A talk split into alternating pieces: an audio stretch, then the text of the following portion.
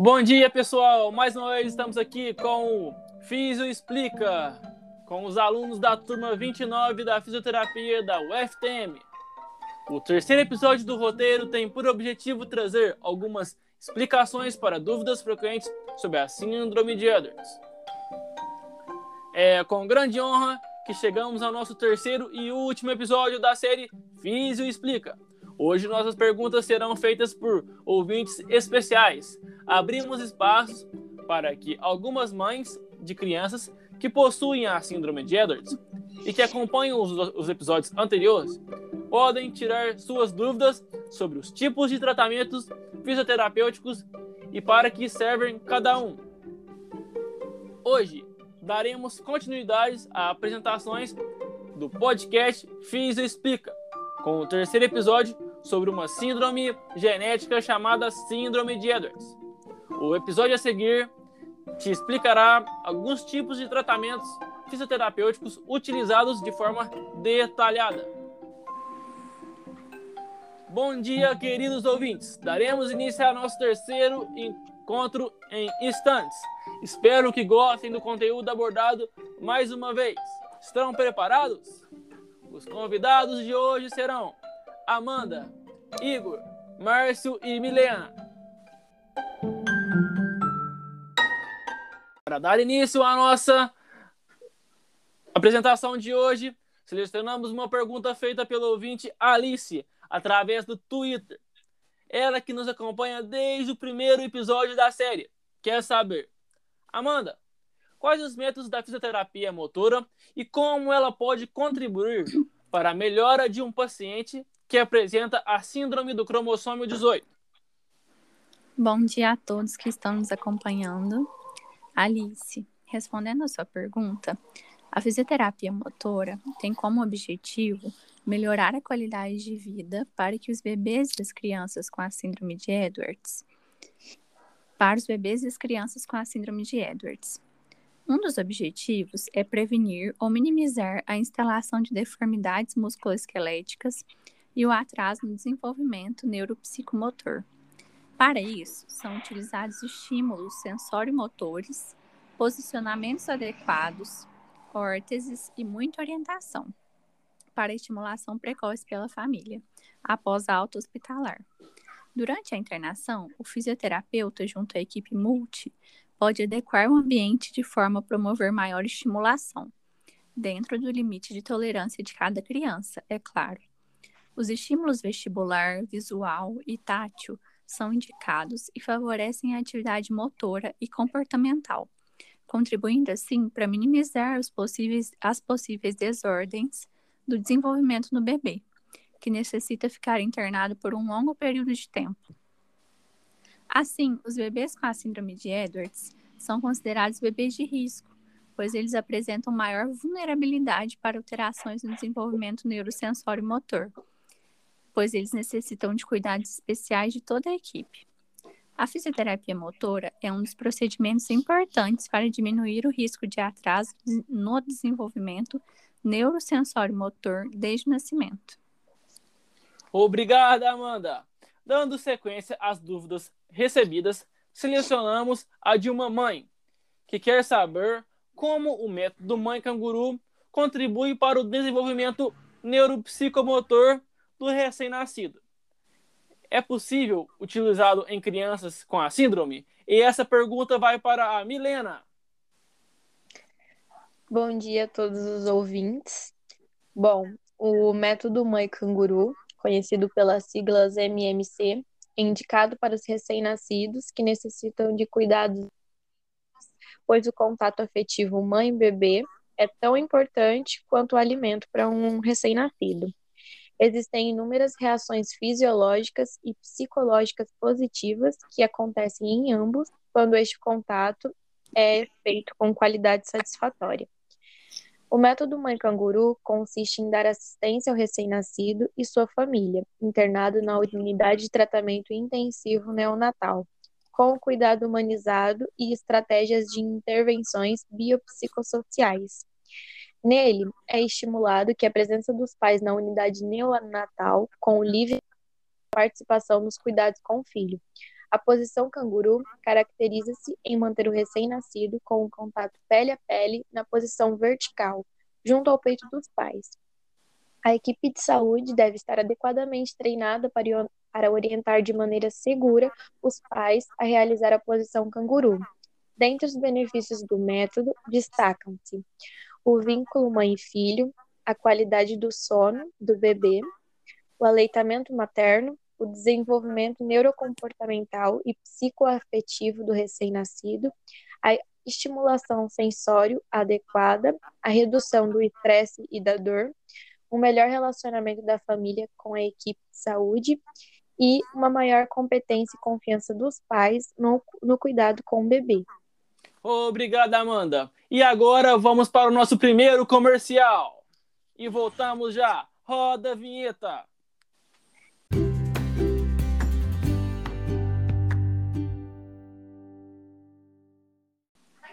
Estamos de volta e agora a nossa pergunta vem da cidade de Porto Alegre, feita pelo Fernando, que vem lá do Instagram e mandou sua pergunta via Twitter para o nosso hashtag Fiz Explica. Essa pergunta vai para o Márcio. Quais os objetivos da fisioterapia respiratória? A fisioterapia pode auxiliar na estimulação da sucção?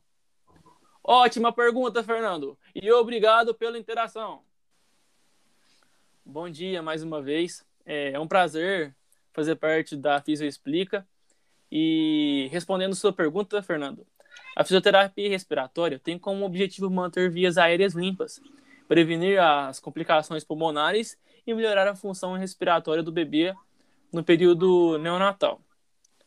A indicação da fisioterapia respiratória se baseia nos seguintes fatores: idade do bebê, fatores anátomo-fisiológicos, correlacionados à doença, doença pulmonar, doenças associadas, condições clínicas e evolução do quadro, sendo o crescimento e desenvolvimento e crescimento e desenvolvimento neuropsicomotor.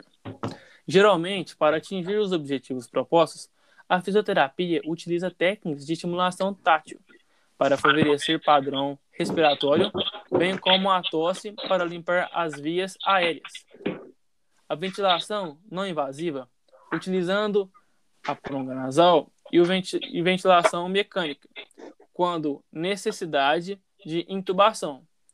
Para as complicações cardiopulmonares decorrentes da cardiopatia congênita, são utilizadas manobras de higiene brôncas, além da VNI, CPAP e VM, quando necessário. Quanto à sucção, abordamos no segundo podcast.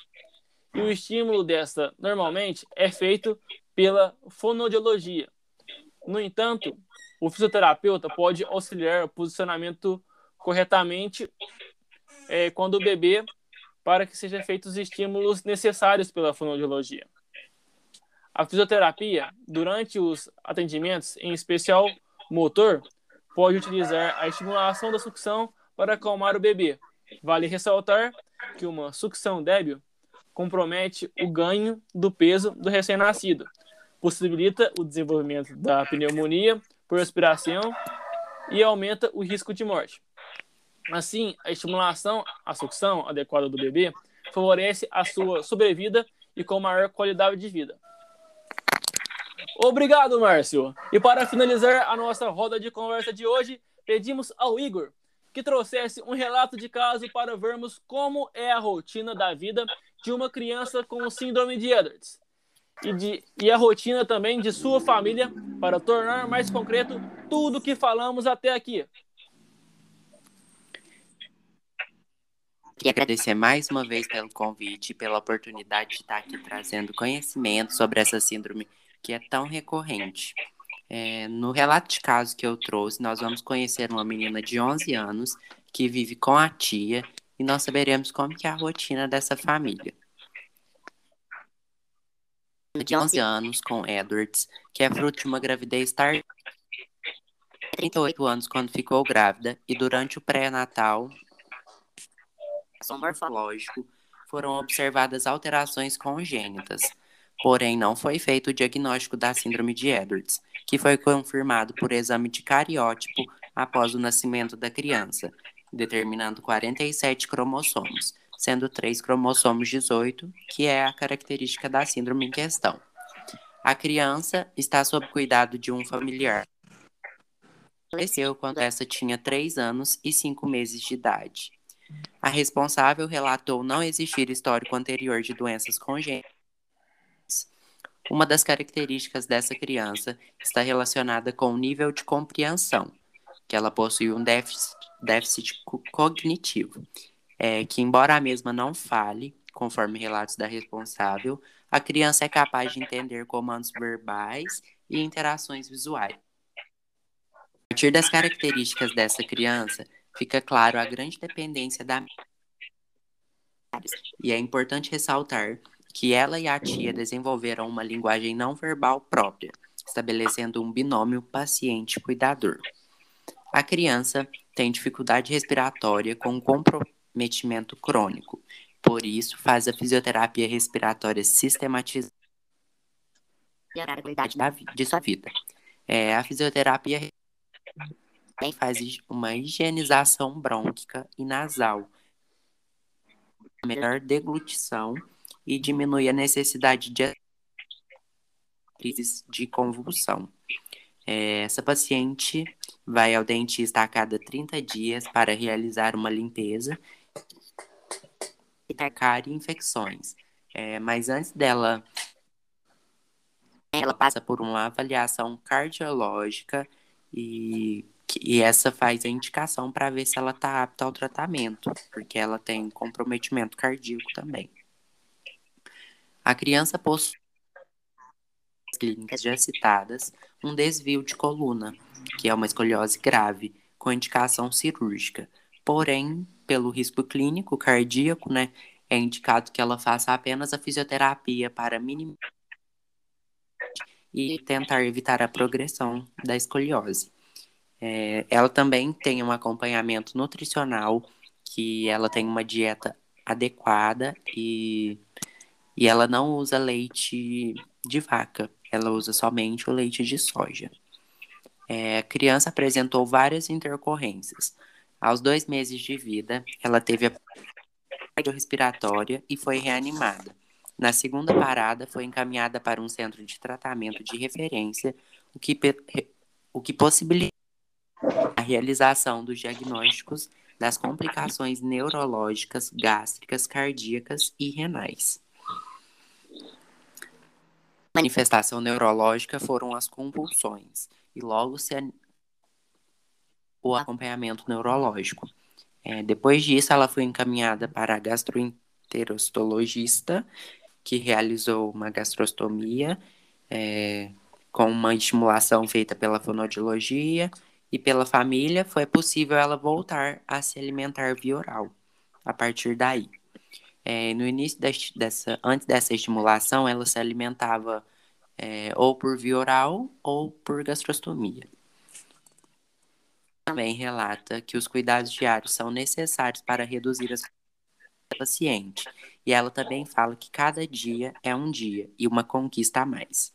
Até porque a gente viu durante o podcast, né, que a expectativa máxima de vida dessas crianças é de até dois anos de idade, e essa já tem 11 anos. Então ela tem um cuidado, tem que ter um cuidado muito grande. E a cuidadora responsável por ela declara também que o durante os momentos né, que a criança foi internada é, foi fundamental e que ela percebeu que quando ela está presente, a criança se sente mais segura e isso acaba afetando o tratamento, né, auxiliando. É, e ao ser questionada sobre os sentimentos e percepções sobre a síndrome, a cuidadora relatou que é uma síndrome muito difícil, com uma baixa taxa de sobrevivência, né, como a gente já relatou, e que ela se emociona pela criança ainda estar viva e ter a oportunidade de cuidar dela.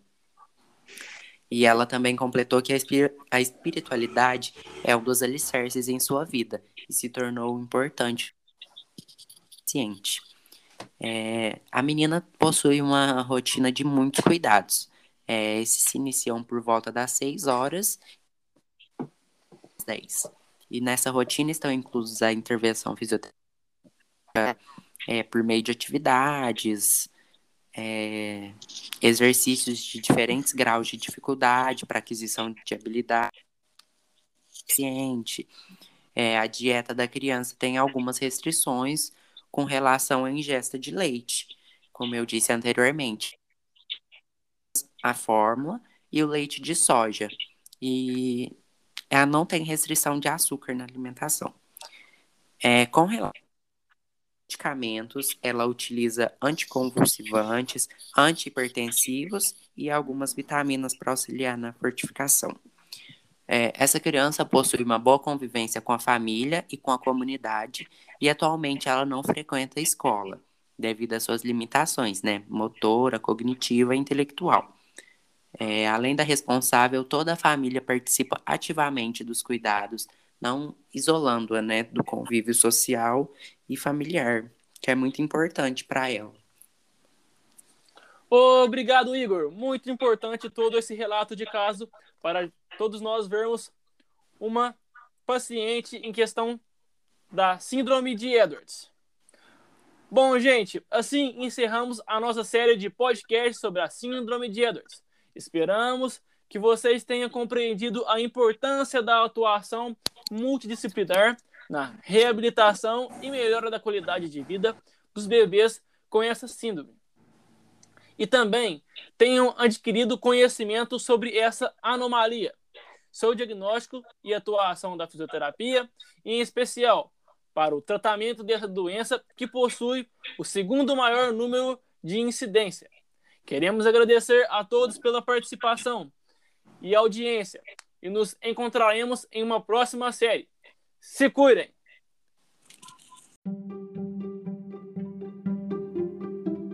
Resumindo um pouco o nosso podcast, entende-se até aqui que a síndrome de Edward consiste em uma condição rara e que é causada por uma alteração genética na falha da meiose 2, fazendo com que o feto tenha uma cópia extra do cromossomo 18.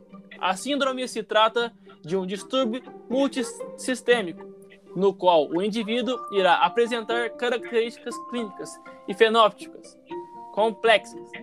Então, cabe aos profissionais lidar com as adversidades para que esse bebê possa sobreviver.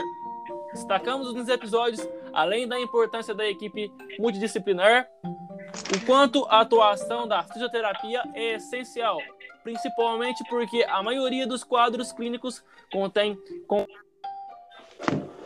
e respiratória. Apesar disso, a sobrevida de pacientes com tal anomalia vem aumentando constantemente em funções das inovações científicas e tratamentos alternativos. Detalhamos métodos que são utilizados para diagnósticos durante pré e pós-natal. Qual a melhor forma dos responsáveis serem orientados ao descobrirem sobre a anomalia e sobre quanto a sobrevida dessas crianças vem aumentando.